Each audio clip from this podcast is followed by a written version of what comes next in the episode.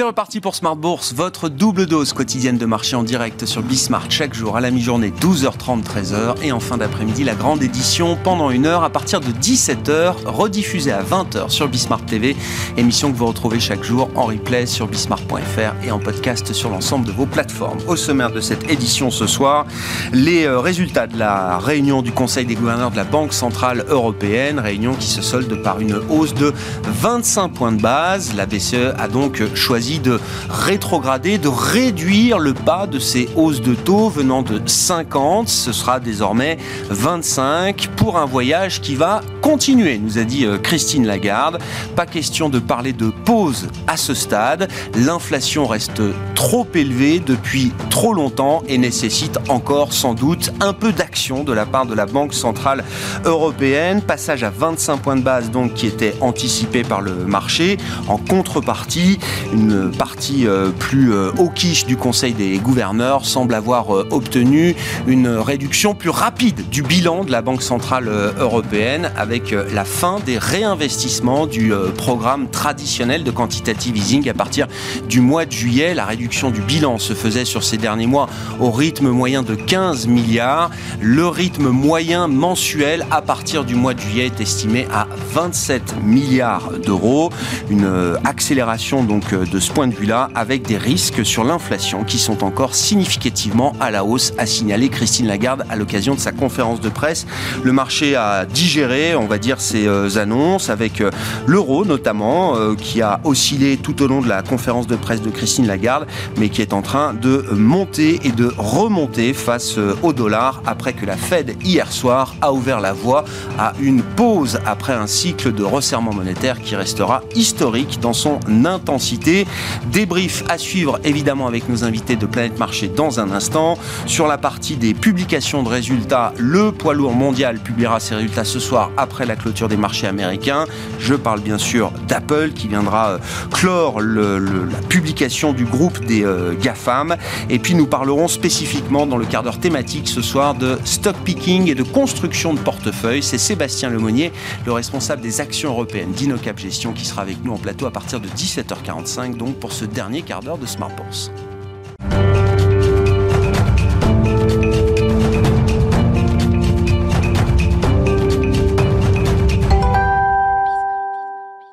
D'abord, les infos clés de marché, le résumé de la séance chaque soir en direct à 17h avec vous, Alix Nguyen, et les places européennes qui sont toujours dans cette logique de consolidation avec une baisse un peu plus appuyée peut-être ce soir. Et oui, après les annonces de la Fed, c'était au tour de la BCE de statuer cet après-midi. Elle relève ses taux de 25 points de base. Le taux de dépôt passe de 3 à 3,25%. Dans son communiqué, la BCE indique que les perspectives d'inflation continuent d'être trop élevées. Autre point à retenir, à partir de juillet, elle prévoit d'arrêter de réinvestir les montants issus des échéances de titres acquis dans le cadre de l'APP. Jusqu'à fin juin, le portefeuille d'obligations en question continuera à diminuer à raison de 15 milliards d'euros par mois en moyenne. Pour rappel, la Fed a relevé son principal taux de référence de 25 points de base, soit comme prévu dans la fourchette de 5 à 5,25%. La Banque centrale américaine a en revanche abandonné sa déclaration laquelle elle anticipe le fait que de nouvelles hausses seraient nécessaires. Jérôme Powell a déclaré plus tard qu'il était trop tôt pour dire que le cycle de hausse de taux était terminé. On retient par ailleurs que suite aux déclarations de la Fed, les prix de l'or ont pris la direction de nouveaux sommets historiques. Et puis euh, dans la série Banque centrale, a noté que la Banque de Norvège relève son taux à 3,25%. Elle fait aussi état d'une probable nouvelle hausse en juin.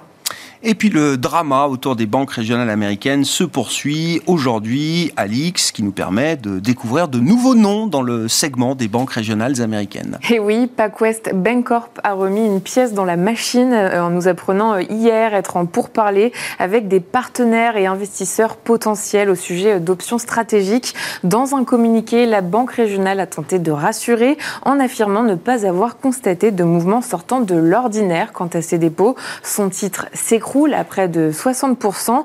Plusieurs autres banques régionales américaines sont également en nette baisse. Oui, on parle notamment de Western Alliance. C'est le FT qui nous indique que Western Alliance est également en train d'évaluer ses options stratégiques et de regarder si des acquéreurs potentiels seraient intéressés par ces actifs. Du côté du secteur pétrolier, on notera les résultats de Shell aujourd'hui qui font bondir le titre. Le bénéfice du premier trimestre de Shell a légèrement diminué par rapport au trimestre précédent du fait d'une baisse des prix de l'énergie, mais il a tout de même dépassé les prévisions. Et puis, euh, dernier fait marquant à retenir, à Paris, Casino plonge.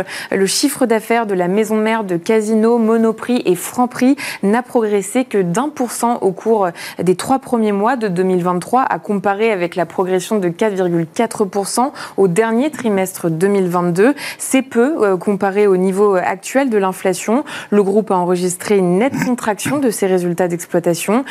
Période, Casino enregistre un cash flow négatif, des chiffres dont le groupe se serait bien passé alors qu'il est déjà lourdement endetté et qu'il fait l'objet de deux propositions concurrentes visant une partie de ses actifs. Tendance, mon ami, chaque soir, les infos clés de marché à 17h en direct avec Alix Nguyen dans Smart Bourse sur Bismart.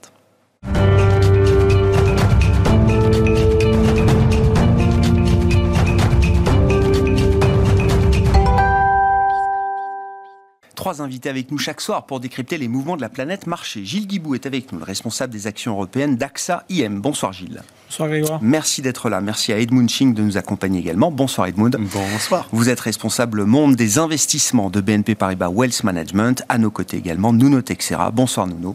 Ravi de vous retrouver. Vous êtes membre du comité d'investissement euh, Cross Asset de Natixis IM International. Avec tout le respect que nous devons à la Banque Centrale euh, Européenne, commençons néanmoins par la Réserve fédérale euh, américaine.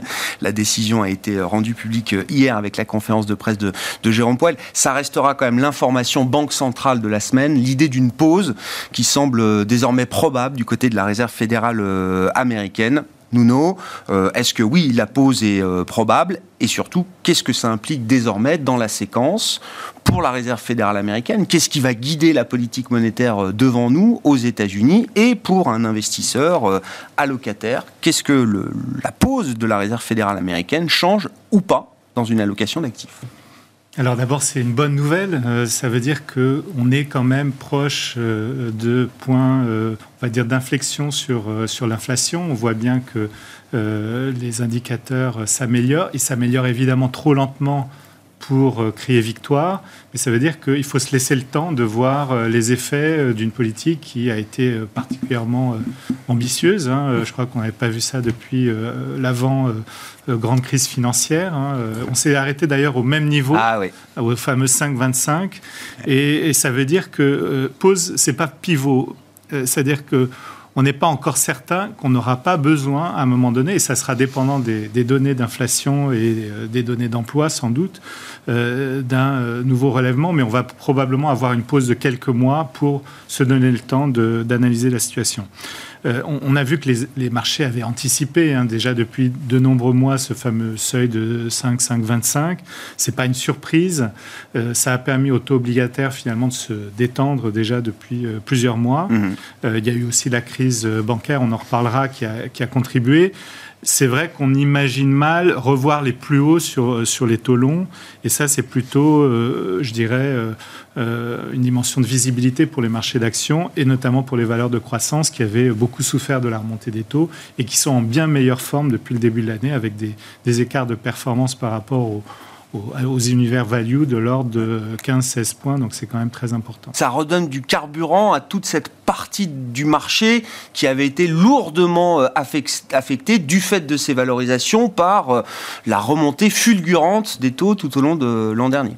Oui, tout à fait. Tout à fait. C'est vraiment ce qu'on constate. On constate également en Europe avec une amplitude moindre, euh, puisque on n'est peut-être pas encore, sans doute, au bout de ce mouvement de resserrement monétaire en Europe sur, le prochain mouvement, enfin l'idée du pivot, vous restez très prudent à ce stade sur l'idée que le prochain mouvement de la Fed, après la pause, qui durera euh, un temps certain, sera une baisse de taux parce que le marché, lui, n'attend pas. Euh, évidemment, il est dans sa fonction d'anticipation, de spéculation, et lui, il voit déjà une baisse de taux assez rapide d'ailleurs dans le temps. Oui, alors effectivement, on n'est pas dans cette logique, euh, on n'est pas dans le consensus, on ne s'attend pas à une baisse de taux euh, d'ici à la fin de l'année. On est plutôt dans l'idée qu'on n'ira pas plus haut.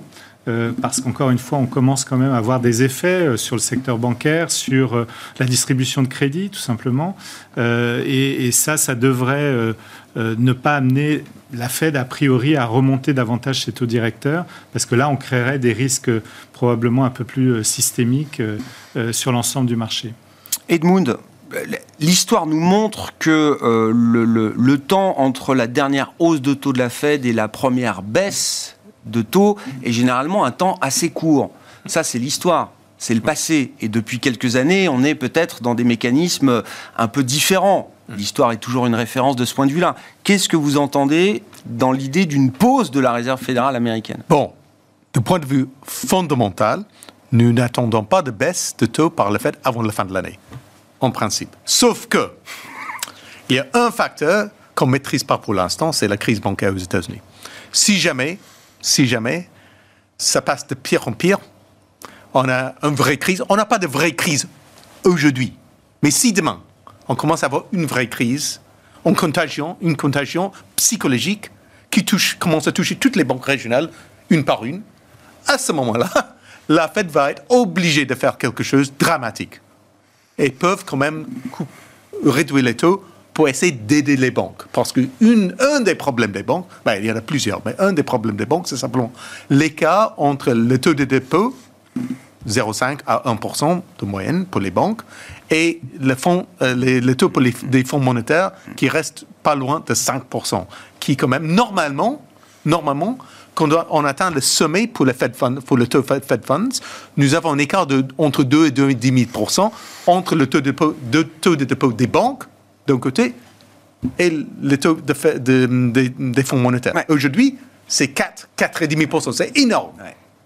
Mais si le Fed réduit les taux, le taux directeur, automatiquement, le taux des fonds monétaires va quand même baisser et réduire cet écart. L'incitation des déposants à mettre leur argent sur des produits monétaires sera moins forte. Voilà, tout simplement. Mais bon, ils ne veulent pas le faire. Évidemment, ils ne veulent pas le faire. Mais en cas d'urgence, il faut casser, il faut casser le verre, pousser le bouton euh, rouge. Ou alors, il faut mieux rémunérer les dépôts. Oui. Ah non, non, mais ça, ça c'est la première étape. Tout d'abord, on fait ça. Mais si ça ne marche pas, parce que, en Europe, on rémunère pas les dépôts euh, à terme euh, à 1%. On est quand même. Non, non, non, euh, c'est vrai. Il y a des, on n'a pas le... beaucoup de banques qui offrent aujourd'hui, y compris par des émissions d'obligations, parfois des taux extrêmement attractifs à leurs clients, au-dessus de 4% mhm. sur du 5 ans. Hein. Ce qui n'est pas le cas aux États-Unis. Et livré à 3%. Et, peut-être 4 demain.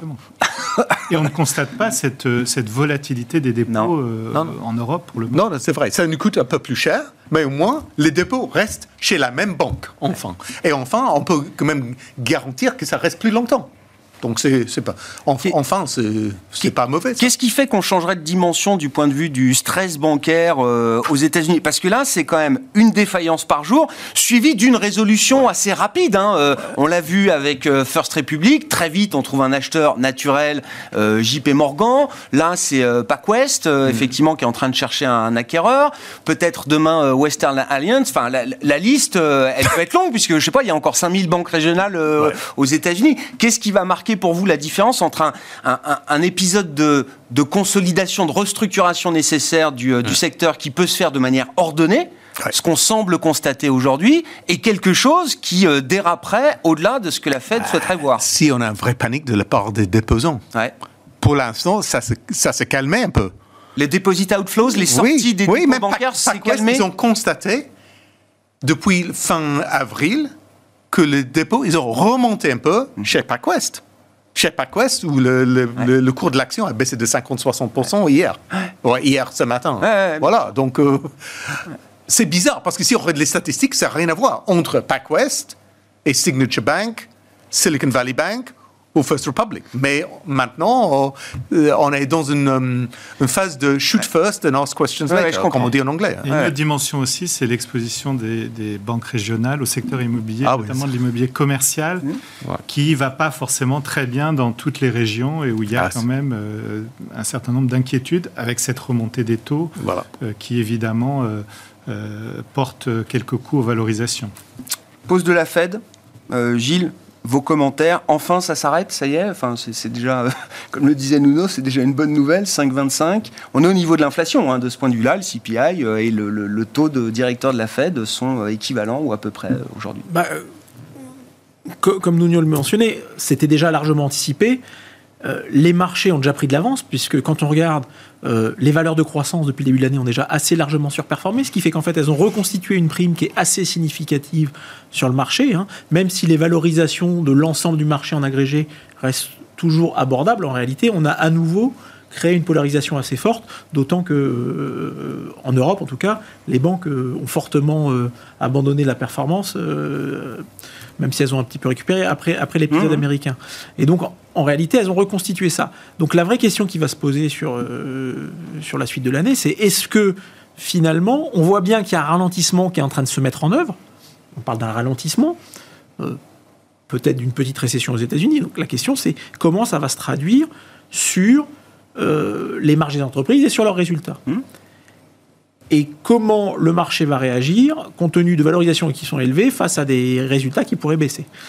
Euh, et c'est là où peut-être que le marché, euh, dans l'anticipation de l'anticipation de l'anticipation, a peut-être été un peu trop vite, et peut-être qu'il euh, y a un certain nombre de valeurs qui pourraient corriger. Et d'ailleurs, on le voit en partie, puisque on a eu les résultats d'un certain nombre de sociétés, pas plus tard, pas, euh, plus tard que ce matin, Capgemini, qui a fait état de bons résultats et dans lequel ils ont plutôt eu tendance à resserrer leur, leur fourchette d'objectifs de fin d'année, hein, dans la partie haute, bah, ça n'empêchait pas le titre de baisser fortement. Mm donc euh, de, baisser, de perdre 3%. Donc on est déjà, euh, les marchés ont déjà euh, fait une, partie, à mon avis, une partie du, travail de revalorisation, d'anticipation. Donc la, vraie question maintenant, c'est le juge de paix pour l'année, ça va être la direction des IPS, des, résultats par action. Et moi je voyais que les, révisions commençaient à repartir un peu plus vers le nord, un peu plus à la hausse. C'est ce que je regardais. Et aux États-Unis et en Europe. Alors c'est ce que je regardais pour l'Europe après avoir reçu votre mail ce matin.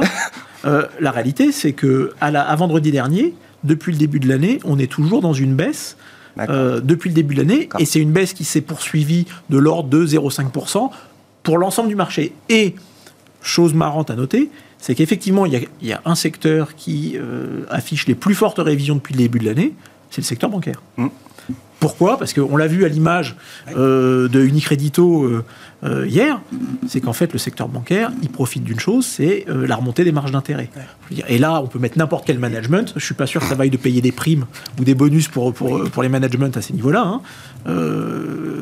mais il y en a certains qui, qui, ont réussi à se faire payer des belles primes. Néanmoins, quand on voit, c'est juste la marge d'intérêt qui remonte euh, très très fort, simplement du fait de la, remontée des taux. Et, ça, on va l'avoir sur l'ensemble des, des, valeurs bancaires européennes, à l'exception peut-être des banques françaises, qui, euh, en fait, dans un premier temps, vont souffrir de la remontée du livret A. Donc, elles n'ont pas le même effet que peuvent avoir les banques. Euh, qu'est-ce qui explique justement qu'on on, peut imaginer que la viscosité des dépôts en Europe est plus solide que ce qu'on observe aux, États-Unis? Parce que la concurrence, quand même, des produits euh, monétaires par rapport aux produits bancaires, même si certains produits bancaires peuvent s'ajuster, même si l'écart est moins important, Qu'est-ce qui empêcherait à un moment cette forme de révélation que, le déposant américain a pu euh, avoir en comparant la rémunération de son compte courant euh, traditionnel euh, par rapport à la rémunération de produits monétaires de court terme qui oblige effectivement de bloquer un peu de capital pendant quelques semaines, quelques mois, mais pas pendant dix ans non plus. D'abord, je pense qu'il y a un cadre régulatoire qui est différent et ce qu'on a, a observé en Europe, hein, c'est qu'on a eu des transferts massifs des comptes courants vers, les, vers le monétaire, mais au sein des mêmes établissements. D'accord. Je veux dire, n'importe qui qui avait un petit peu euh, de liquidité sur son compte courant en début d'année disait bon bah, de toute façon je vais pas le mettre sur un produit monétaire qui me rapporte un taux négatif euh, bon à partir du moment où ça me rend du 3% et que mon compte courant est à zéro bon bah euh, mais 10 20 30 000 40 000 et plus encore bah, je vais les mettre et en fait c'est ce qu'on a observé enfin pour la banque c'est pas la même histoire alors, eh ben oui, bah, c'est un dépôt et un placement, donc c'est pas la même histoire. D'abord, euh, effectivement, euh, ils ont des ratios prudentiels qui sont pas les mêmes. Et en fait, ce que, ce que, ce que font un certain nombre de banques, c'est qu'ils ont on va dire, paramétrer euh, leur bilan pour, pour faire face à ça. Et que, en réalité, quand ça passe sur du compte des dépôts monétaires ou que sur des comptes produits monétaires, ils récupèrent des, ils récupèrent, ils récupèrent des, des commissions. Mhm. Donc effectivement, ça pénalise un peu la marge d'intérêt. Mais je ne suis pas sûr qu'en Europe, et les frais me démortiront peut-être dans les mois qui viennent. Donc, en matière de, banque, il faut toujours être très méfiant. Mais jusqu'à maintenant, ce, qu'on a pu en comprendre, c'est qu'en Europe, ce transfert, il s'est opéré au, sein des mêmes établissements et que les règles en passe en Europe, euh, en réalité, ne permettent pas ce, type de, phénomène. D'ailleurs, aux États-Unis, là où la régulation est en place. Oui, pour les banques majeures. On n'a on bah, pas eu de problème non plus. C'est-à-dire qu'on a eu ces transferts. Pourquoi? Donc le problème, il vient de euh, l'absence ou de la déréglementation qu'on a eue sur les petites banques. D'accord, c'est ce que vous dites. Euh, nous, l'écart de rémunération entre un compte euh, courant traditionnel et un produit monétaire en Europe est, moins large qu'aux États-Unis. Il y a moins de, il y a moins de risques de, ce point de vue-là. Oui, certes, BCE, certes, certes. Première raison. Donc 3,25 depuis tout à l'heure. on, va vers des écarts plus importants. Mais c'est vrai que euh, les banques euh, ont, quand même des moyens d'attirer. Alors, les banques françaises, notamment avec les, comptes sur livret, qui sont quand même euh, avantagés fiscalement, mhm. ça permet quand même d'avoir des ressources longues assez significatives. il y a beaucoup de banques aussi qui ne sont pas cotées. Donc il y a moins peut-être ce phénomène où on regarde le cours de bourse. Mhm. C'est vrai qu'on prend peur tout de suite, on essaye d'aller ailleurs. On n'a pas constater de, de phénomènes pour l'instant de, stress bancaire euh, en Europe. Euh, euh, voilà, donc c'est vrai. Et puis, autre chose aussi, le secteur immobilier, on est beaucoup plus aussi sur des prêts à taux fixe. Donc là aussi, il y a probablement moins de risques, je dirais, liés mm. à, des défauts d'emprunteurs qui, qui, voient refléter sur leur mensualité l'augmentation des taux. Le, risque pour les banques, en réalité, c'est le risque qu'évoquait Nuno tout à l'heure c'est de dire, effectivement, pour limiter les retraits de dépôt à un, niveau où ça pourrait me gêner, bah, il suffit de, et c'est ce qui se fait dans un certain nombre de pays en Europe, c'est de commencer à rémunérer les dépôts. Aujourd'hui, ah bah. alors en France, on les a. On Je crois que j'ai vu Deutsche, Deutsche, Bank a remonté un peu la rémunération de ses, comptes courants à 2,5 ou quelque chose comme ça. Mais à ce moment-là, l'impact, quel est-il? C'est que simplement, vous limitez l'effet positif ah bah, de, la marge d'intérêt, de, bah, l'effet positif sur la marge d'intérêt. Mais vous gardez vos dépôts. Mais vous gardez vos ah dépôts. Bah oui. Et donc, et donc, mais, mais, donc, in fine, vous aviez quand même une situation qui est structurellement changée pour les banques, hein, qui est une situation où pas, de taux, pas de marge d'intérêt, à une situation où il y a un peu plus de, il y a un peu plus de taux, vous payez un petit peu de, un peu pour les dépôts, mais vous avez la marge d'intérêt. Et donc structurellement, elles sont plus profitables que dans l'étape précédente. Edmund, dans le meilleur des cas aux États-Unis, on entre quand même dans une séquence qui peut durer de restructuration, de consolidation des banques régionales. Le, marché va devoir s'habituer. Alors on verra si à un moment on bascule dans quelque chose d'autre, mais va devoir s'habituer à, bah, ces événements quasi quotidiens euh, aujourd'hui de, banques en défaillance qui cherchent des acquéreurs, euh, etc. Mais on s'habitue à tout, hein, j'ai envie de dire. Hein. Voilà. C'est pas encore en faillite. Non, oui, oui, oui. C'est failures, disent les anglo-saxons, ce qui n'est pas le chapter 11 qui est la, faillite pour nous euh, en Europe. Exact. Et, et, en plus, euh, pour moi, le vrai effet négatif sera sur l'économie américaine, bien sûr, parce qu'on voit quand même un durcissement des conditions de crédit. Donc, euh, les, banques, ils sont moins, moins capables à quand même de prêter de l'argent euh, aux entreprises, aux ménages. Donc là, se les banques se calment. Et bien sûr, c'est mauvaise pour, le, pour la croissance économique, enfin. Mmh. Et c'est pour ça que nous prévoyons toujours une récession modeste, avec tout ce que la Fed a déjà fait, plus le, durcissement des, conditions de crédit qui va continuer. Et on va voir les signes, le, scrutin du, Fed euh, dans quelques jours, mais on a déjà vu euh, le scrutin de la BCE qui disait très très clairement qu'il y a quand même une décroissance de demande pour les prêts et aussi pour côté banque, on est, on est plus prudent aussi hmm. de notre côté. Les, enquêtes réalisées auprès des, des, senior loan officers aux, États-Unis, bah, d'ailleurs Jean Paul avait le rapport lui euh, entre les mains, il sera publié en début de semaine prochaine. Euh, euh c'est euh, le fait que la, Fed cherche à, maintenir le plus longtemps possible son taux directeur à 5, 5,25, plus le phénomène d'intensification de durcissement des, conditions de crédit. Euh, est-ce qu'on peut imaginer que la Fed, que le resserrement soit déjà abusif pour l'économie euh, américaine? Pour moi, oui. Pour moi, D'accord. Pour vous, il n'y a pas de doute. Dans 6-12 mois, quand on se retournera, on pourra dire qu'il y en a eu trop. Je pense que oui. Mais bon, à voir. Parce que avec la crise bancaire, rien n'est sûr en ce moment.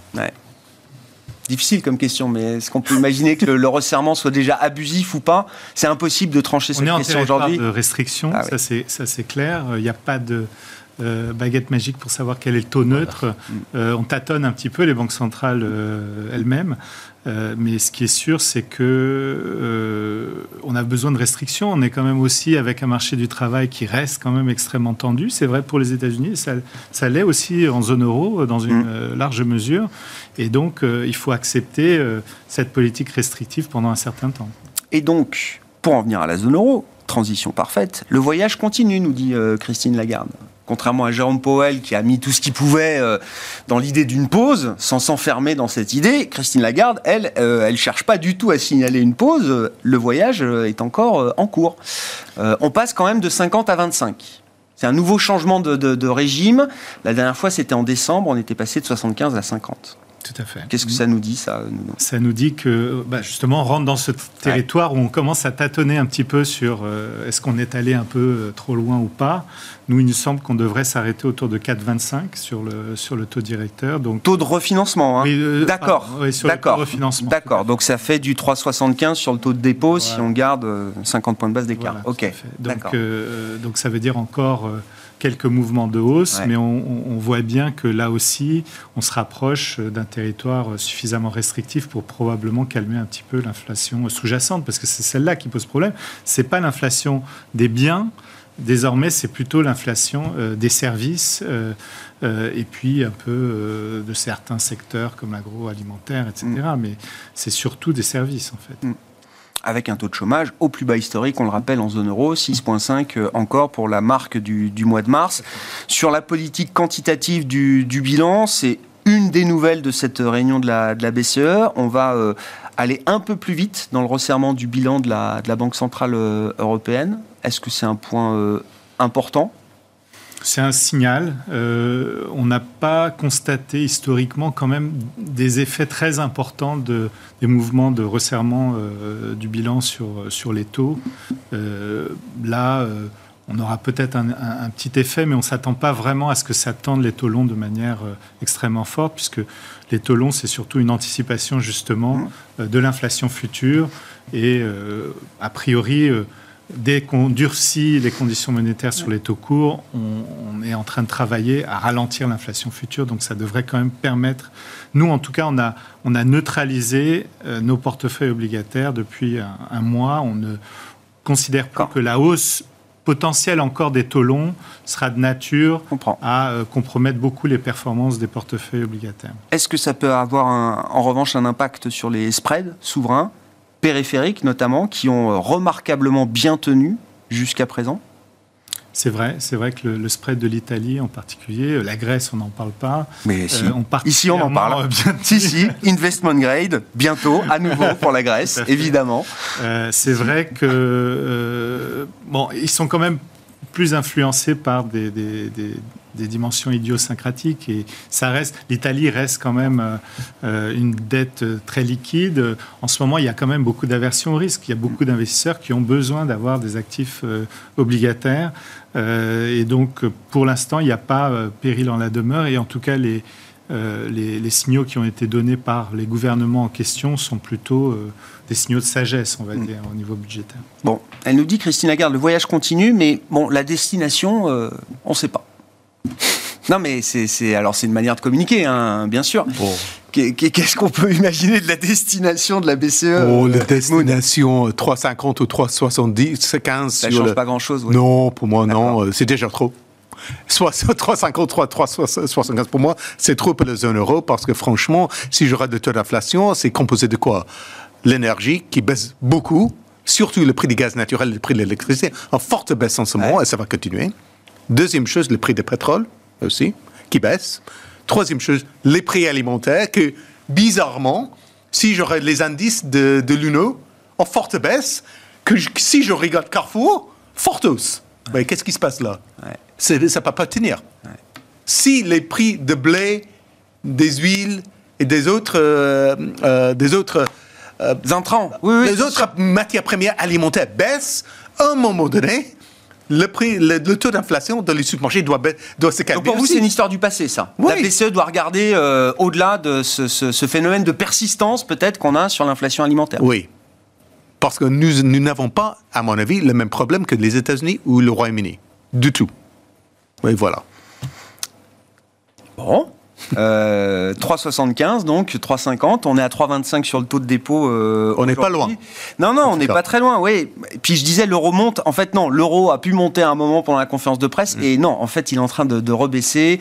On a vu les taux, euh, les taux euh, qui remontaient. Enfin, une forme de repentification de la courbe, mais qui s'est tout de suite euh, calmée effectivement, Voilà. euh, comme si le marché intégrait l'idée que la BCE était assez proche, elle aussi peut-être, de son, de son point d'arrivée. Bon, sur ces considérations, puis on pourra parler des, résultats aussi peut-être un peu plus précisément. Euh, euh, Gilles, euh, oui, le message de la BCE a pas l'air d'être une grande surprise pour les marchés, pour les investisseurs aujourd'hui.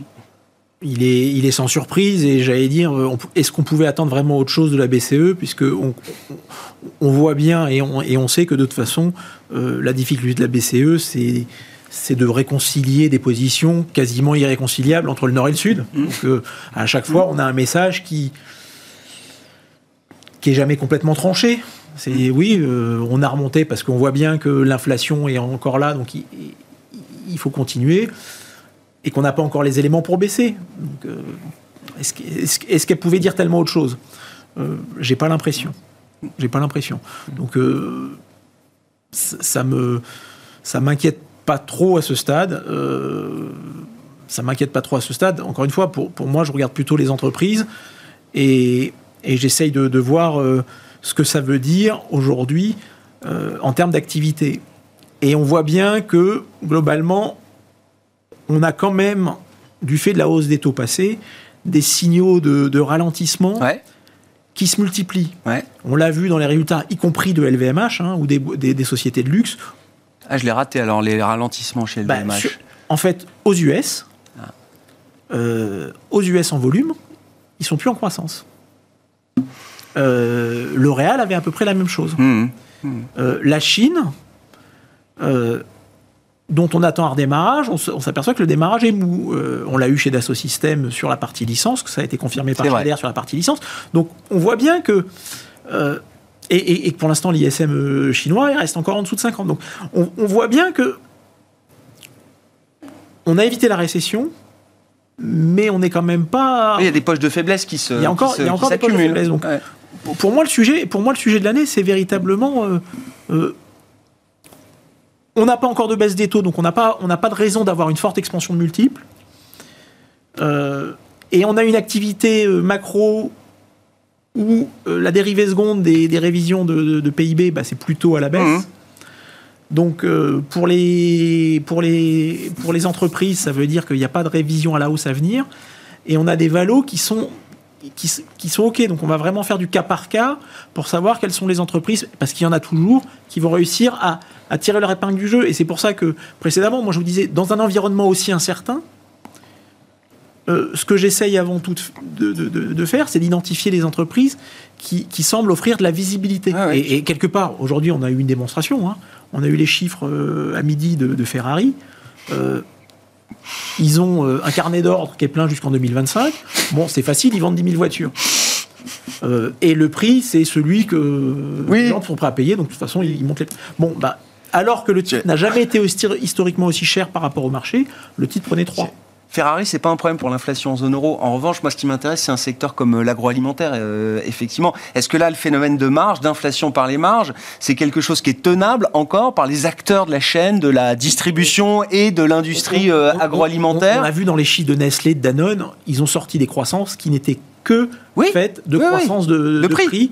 Alors que les volumes étaient flat, voire. Mais moi, dans leur discours, j'ai pas eu l'impression qu'ils étaient en panique de voir euh, les volumes euh, effectivement euh, baisser un peu. Et pour eux, il y a quand même une forme de résilience de la demande, une comment dire, une, Parce que pour une résistance de la demande Pour l'instant, la ré- pour- pour, pour leurs produits de marque Non, en pour- l'occurrence. Pour l'instant, la, la- la demande tient.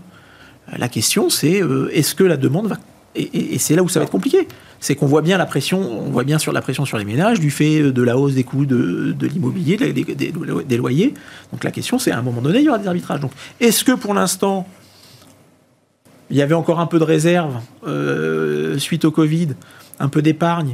Donc est-ce que pour l'instant, on a tenu les volumes et on a accepté les hausses de prix? Et en plus, on était dans un Mhm. environnement où on voyait tous les prix qui montaient partout, donc on était prêt à accepter ces hausses de prix. Comme, le dit, comme, comme, comme on le disait tout à, tout à l'heure, on commence à avoir des prix qui baissent et donc on va plus être, on va plus accepter nécessairement. Et, et comme toujours, dans un marché où il y a de la concurrence, donc là où et c'est le débat, c'est est-ce qu'aujourd'hui il y a Bah, une la question. Est-ce qu'il y, a- y vraiment de la concurrence dans ce secteur de la distribution et de l'agroalimentaire au sens Mais large? Il y a des marques distributeurs, il y a, il y a quand même. Que Casino quand même baisse ses prix. Bon, ils sont dans une situation, euh, je pense qu'ils les obligent sans doute à, à baisser un peu leurs prix, mais je voyais qu'ils étaient plutôt sur l'idée d'attaquer un peu le marché euh, Mais en fait, pour voilà, y, a, du il y a volume. toujours quoi. un acteur qui, pour une raison ou Ah bah oui. pour une autre, va être tenté de, de mettre de la pression sur les prix. Et les autres vont devoir suivre. Le problème, c'est qu'effectivement, c'est pas des phénomènes euh, immédiats, c'est des phénomènes un peu longs. Donc, soit on aura de la pression sur les, sur les chiffres d'affaires parce qu'il y aura une baisse des prix, soit à un moment donné, il y aura une baisse des volumes et ça sera une pression sur les marges. Mais, mais de toute façon, je pense qu'on va rentrer dans une période un tout petit peu plus compliquée en termes de croissance des résultats. Et d'ailleurs, le, le marché s'y trompe pas. hein. Pour l'instant, le marché pour l'année, il s'attend à peu près à zéro. zéro. À zéro Ouais. pour l'année. Hmm. Alors, il y, a- il y a un phénomène intéressant aussi hein, dans ces, ces marchés euh, actions. euh, c'est un, un phénomène de, de dispersion. Alors qu'on retrouve assez naturellement pendant les périodes de publication, parce que chaque euh, situation devient un peu spécifique, chaque résultat, chaque publication euh, apporte, euh, apporte un, phénomène un peu spécifique sur, sur les différentes actions. Mais là, c'est assez marqué. Soggen comptabilise que la, la corrélation un mois entre les valeurs de l'Eurostock 50 était à 70% fin mars, avant la période de publication. Et début mai, on est tombé à 6% de, corrélation. C'est-à-dire qu'on a vraiment, euh, au sein de l'Eurostock 50, chaque action vit euh, de manière très différente et euh, très décorrélée du, reste des autres valeurs. Oui, alors je ne me prononcerai pas sur l'évolution en, en mai, parce que vraiment on est au tout début du mois, mais il me semble que lorsqu'on a de l'incertitude à la fois sur les taux d'intérêt, sur l'environnement économique et donc beaucoup de volatilité sur les marchés de taux, hein, parce que c'est ce qu'on a quand même constaté cette année, euh, avec euh, un mois de détente en janvier, euh, ensuite en février ça repart à la hausse, en mars crise bancaire, etc. Donc beaucoup de volatilité sur les taux, probablement des chefs d'entreprise aussi qui euh, ont une, une forme d'incertitude sur l'évolution et de leur chiffre d'affaires Mhm. et de leurs résultats, de leurs marges.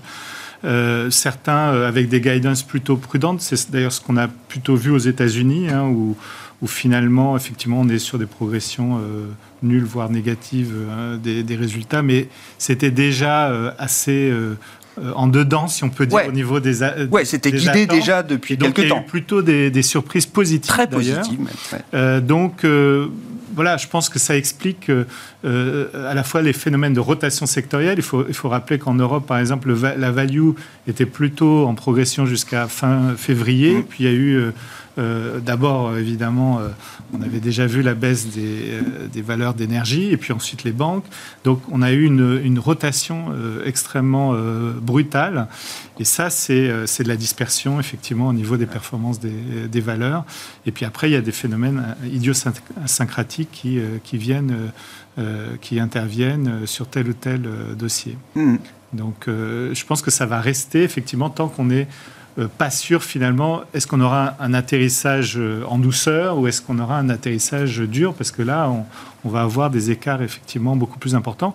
Et je rejoins euh, les commentaires qui, qui- qui ont été faits sur le fait que euh, le marché est plutôt à la recherche de, de valeurs euh, de plus en plus défensives hein, Ouais. quand même. hein. On recherche de la visibilité, la croissance de qualité et, et, et- et plutôt dans les, on va dire dans les industriels, plutôt des, des, des, des- des- des- des cycliques industriels justement plutôt que des cycliques liés à la consommation.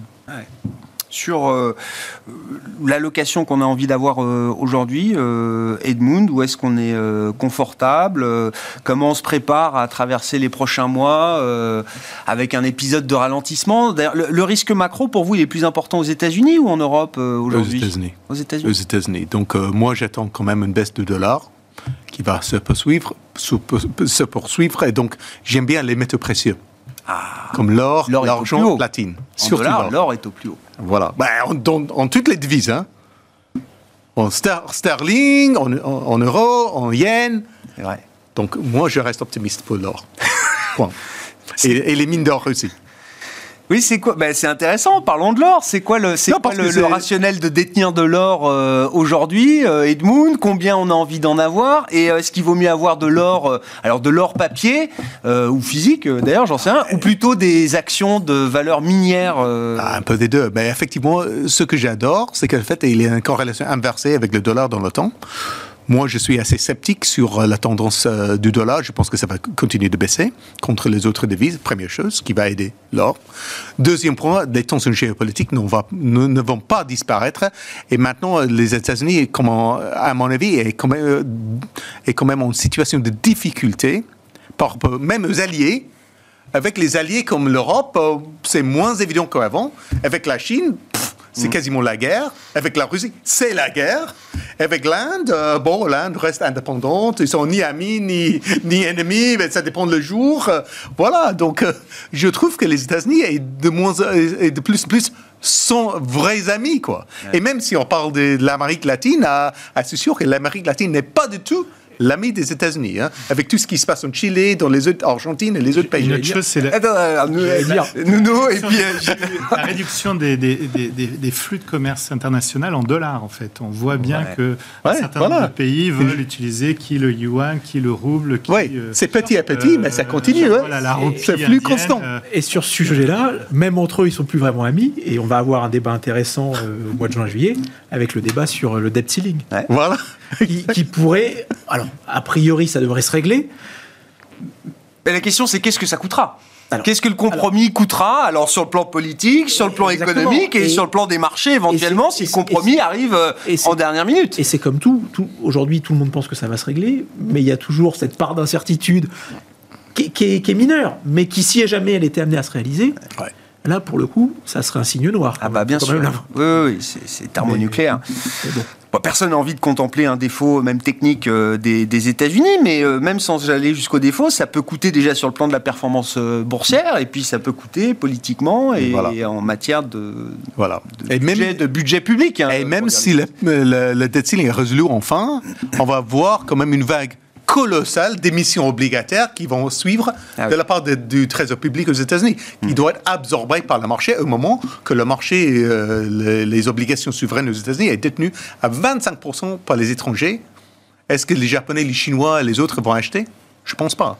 Eh ben, les Américains achèteront de leur dette. non, mais ça les changera euh, un peu. À un moment qu'on fait une réduction du bilan par, par la Réserve fédérale, ça va être compliqué. hein. Ouais.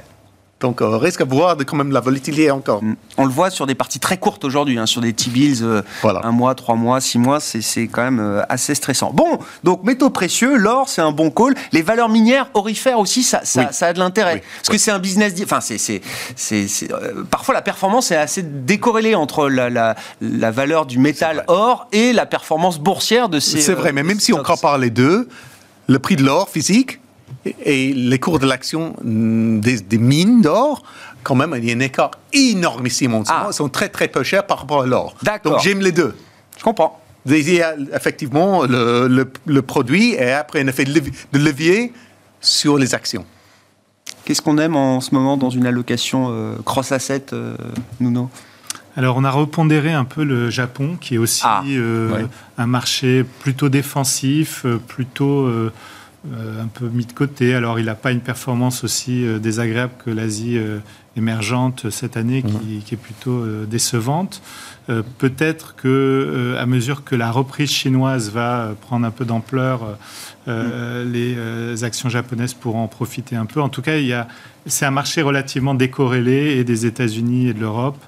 Euh, qui est certes exposé à la croissance mondiale, mais qui euh, euh, est en train de est en train d'évoluer, qui pourrait évoluer aussi au niveau de sa politique monétaire. Donc on- c'est un peu le serpent de mer, mais Ouais. quand même, on peut imaginer que les choses évoluent un petit peu, et ça, ça pourrait favoriser le secteur bancaire justement. Ce serait pas forcément négatif pour le marché action japonais? Non, pas forcément. Non, parce que c'est une forme de, de- quand même de normalisation. Ouais. Euh, et, et donc, euh, on aime bien ce marché. Et puis, on a quand même un biais européen par rapport aux États-Unis. Donc, je rejoins tout à fait vos ouais. commentaires sur euh, d'abord quand même le potentiel encore de baisse du, du dollar, Ouais, parce que on, on- voilà, on va, on va quand même probablement avoir encore un petit rattrapage de l'écart de taux entre la BCE et la Fed, même si, même si euh, ça ne sera pas forcément évident pour la, pour la BCE de continuer très longtemps à faire cavalier seul. Alors que la Fed est en pause. Alors que la Fed aura fait une pause. Bon, portefeuille action euh, bah, Dans un portefeuille action, moi, je, je, ce que je vous disais, je cherche plutôt la visibilité. Et aujourd'hui, la visibilité, où est-ce qu'on la trouve? Euh, sur une thématique qui pour moi reste centrale et parce que en réalité euh, c'est aussi une moyen, un moyen de relancer les économies, c'est tout ce qui est lié à la transition. Donc parce qu'on a cette visibilité, donc je, pense à, je pense à des Schneider, mais je pense plus particulièrement au réseau.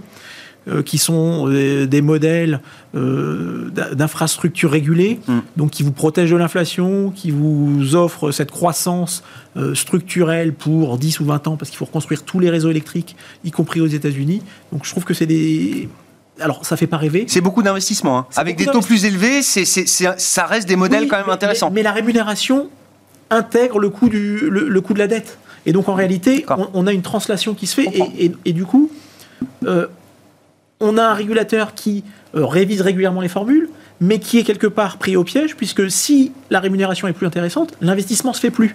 Et donc on a cette visibilité pour des années. Alors, ça fait pas rêver, c'est pas sexy, euh, c'est pas avec ça que vous, avez, vous allez doubler à, 12 mois, mais néanmoins, à 12 mois, est-ce que j'ai la sensation que je vais doubler sur beaucoup de choses? Pas vraiment. En revanche, est-ce que j'ai envie de faire 10% Je pense qu'il y a matière de faire 10% sur ce type d'action. Or, Japon, infrastructure, oui, voilà, on revient à des trucs euh, dont on parlait plus depuis euh, quelques, quelques temps maintenant. Merci beaucoup, messieurs. Merci d'avoir été les invités de Planète Marché ce soir. Gilles Guibou, AXA IM, Nuno Texera, Natixis IM et Edmund Ching, BNP Paribas Wealth Management.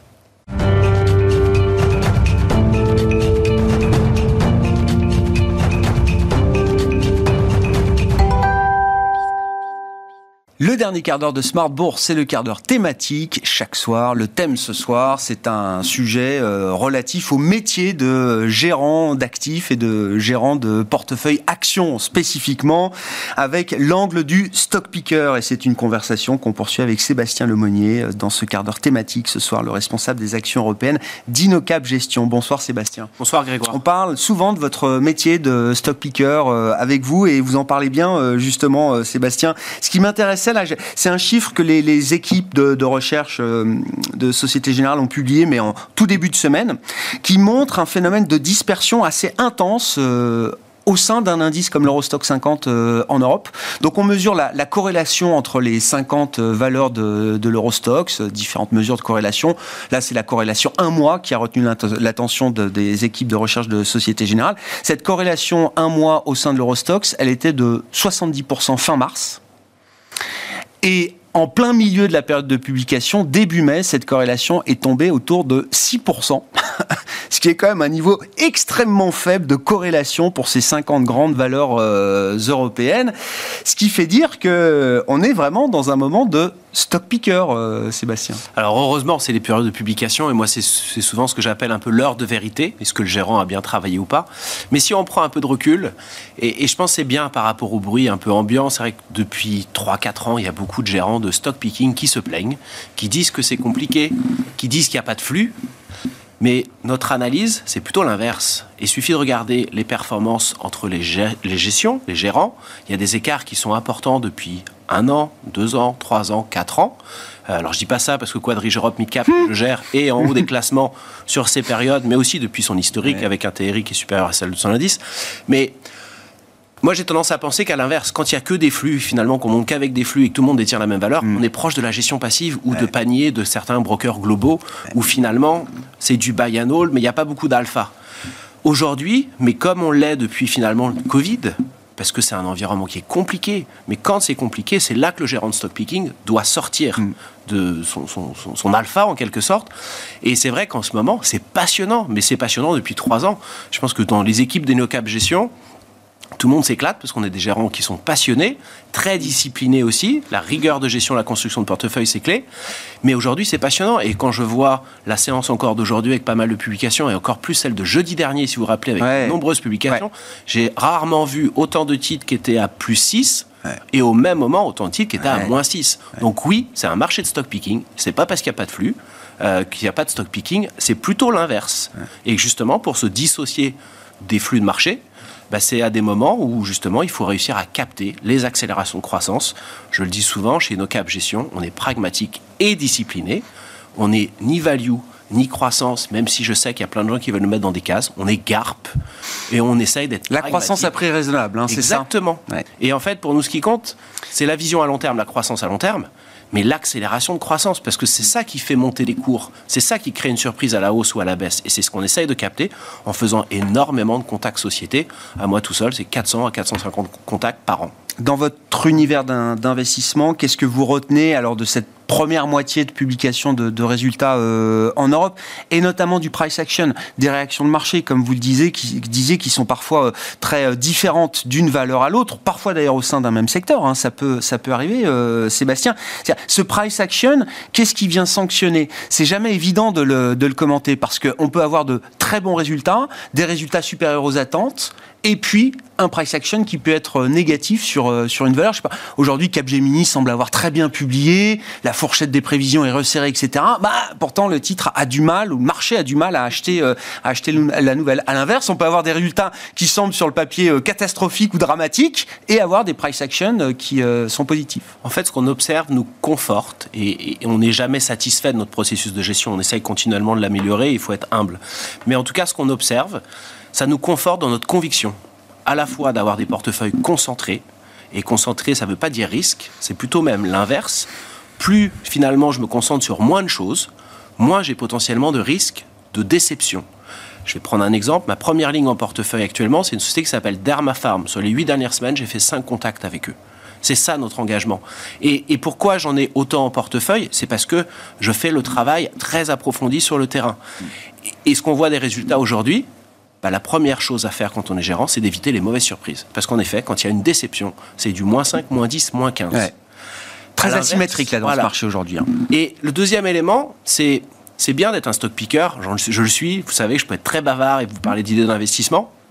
Mais je pense que le stock picker doit être aussi très discipliné sur sa construction de portefeuille et sur la lecture des flux. J'ai été par le passé un investisseur assez contrariant. J'ai aussi appris de mes erreurs, et c'est là où je pense que le processus doit s'améliorer. Avoir raison trop tôt, ça sert à rien. Mm. Et c'est là où on passe je pense, 25-30% de notre temps à comprendre les flux de marché. Les hedge funds, moi je les critique pas. J'essaye de comprendre quand ils sont pas d'accord avec moi parce qu'ils sont sans doute intelligents.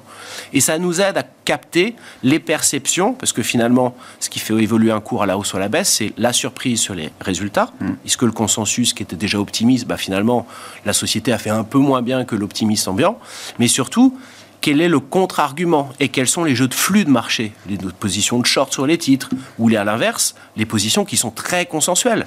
Parce qu'on en a souvent parlé, en 2022, beaucoup de titres ont beaucoup baissé, c'était notamment le reflet de la hausse des taux, mais c'était aussi parce qu'ils étaient très détenus par tout le monde. Quand sur mon univers mid-cap, il y a à peu près 2500 valeurs cotées en bourse et que sur toutes les fonds de la place parisienne, je retrouve à peu près les mêmes ah valeurs, ah bah oui. Bah, c'est qu'il y a potentiellement une anomalie de marché. Et c'est sûr que ça ne marche pas parce que comme il n'y a pas de flux, mais c'est là où le stock picking est intéressant.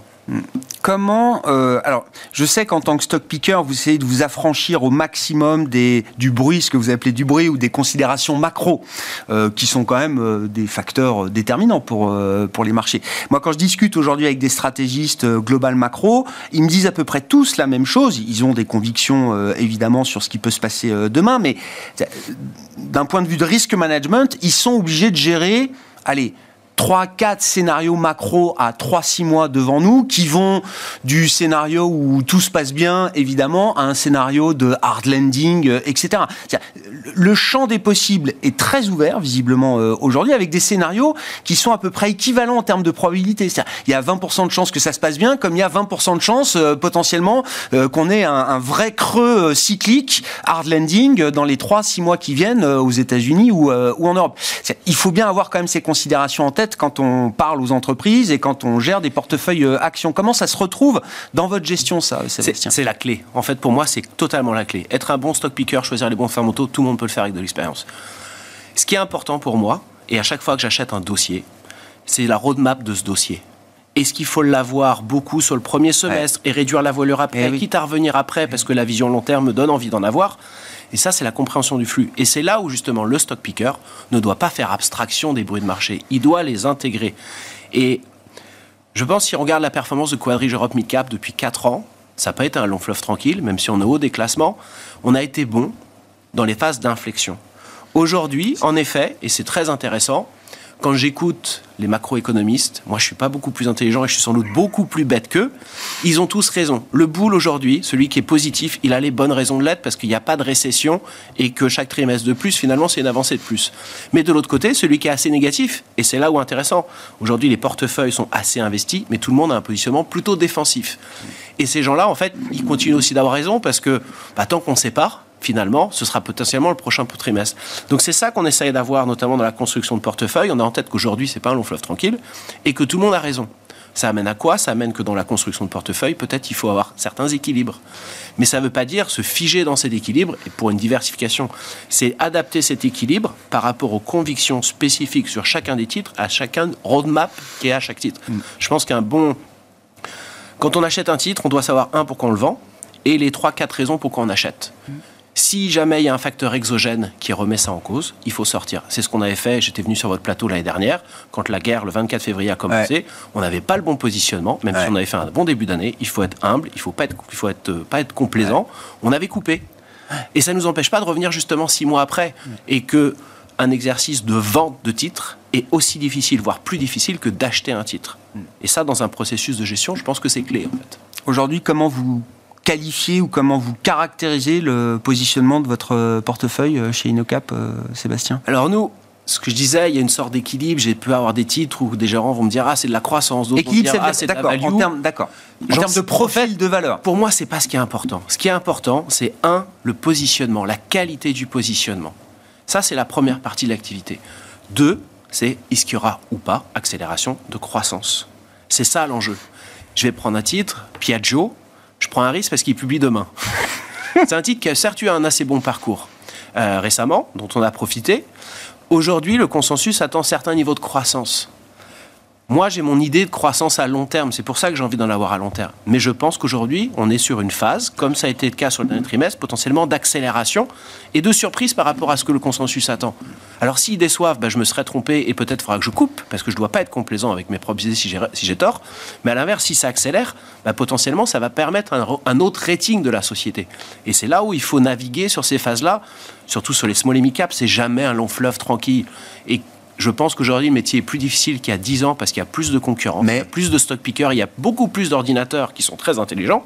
Et c'est là où, justement, on doit s'adapter. Et que même si parfois c'est un gros mot en France, un turnover de portefeuille, c'est-à-dire d'être actif, d'être actif et d'avoir des nouvelles idées constamment, ça ne marche pas.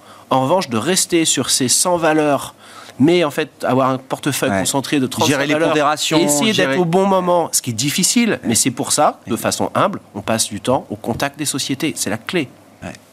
Vous disiez là, la société, 5 contacts en 8 semaines C'est euh... Dermapharm, c'est une société. Est-ce que vous avez leur demandé 5 fois en un mois et demi, euh, Sébastien ah, C'est une discussion permanente. Ah et, et, c'est une discussion, c'est là où c'est intéressant, c'est que je peux avoir mes propres convictions et mes propres questions, mais ce que j'essaye aussi, c'est de discuter avec d'autres gérants qui éventuellement ont regardé la société, ne l'ont pas, avoir leur perception de marché. C'est ça qui nous différencie. On ne se contente pas d'avoir juste un one-to-one avec la société. Quand ils sont venus à Paris, j'ai vu un one-to-one le matin. J'adore ce premier rendez-vous pour avoir l'info avant les autres. Mais j'essaye d'aller au, lunch, au mm. déjeuner le midi, pour écouter, pour apprendre des autres. Et forcément, ça va me donner d'autres sentiments sur la valeur et ah d'autres angles d'attaque. Et c'est comme ça qu'on essaie de travailler. Et c'est pour ça que je pense qu'il vaut mieux se concentrer sur moins de choses pour essayer de moins se tromper et potentiellement réussir. Ça, c'est une des règles de Warren Buffett. Hein. Euh, concentration, c'est la clé en fait. Hein. Il est anti-diversification, euh, Warren Buffett, il l'a toujours dit. Et un portefeuille concentré, c'est un portefeuille de conviction et c'est ce qu'on connaît. Quoi. Et après, c'est philosophique, mais si on a des frais de gestion qui sont élevés, ah on est là pour créer de l'alpha. C'est pas pour faire un portefeuille trop diversifié qui ressemble finalement à un indice un e ou un panier d'un gros broker international. Merci beaucoup euh, Sébastien. Merci de venir parler de votre euh, métier régulièrement dans cette émission. Sébastien Lemonnier, responsable action européenne d'Inocap Gestion, qui était l'invité du quart d'heure thématique de Smart Bourse ce soir. On se retrouve demain évidemment à 12h30 en direct sur Bismart.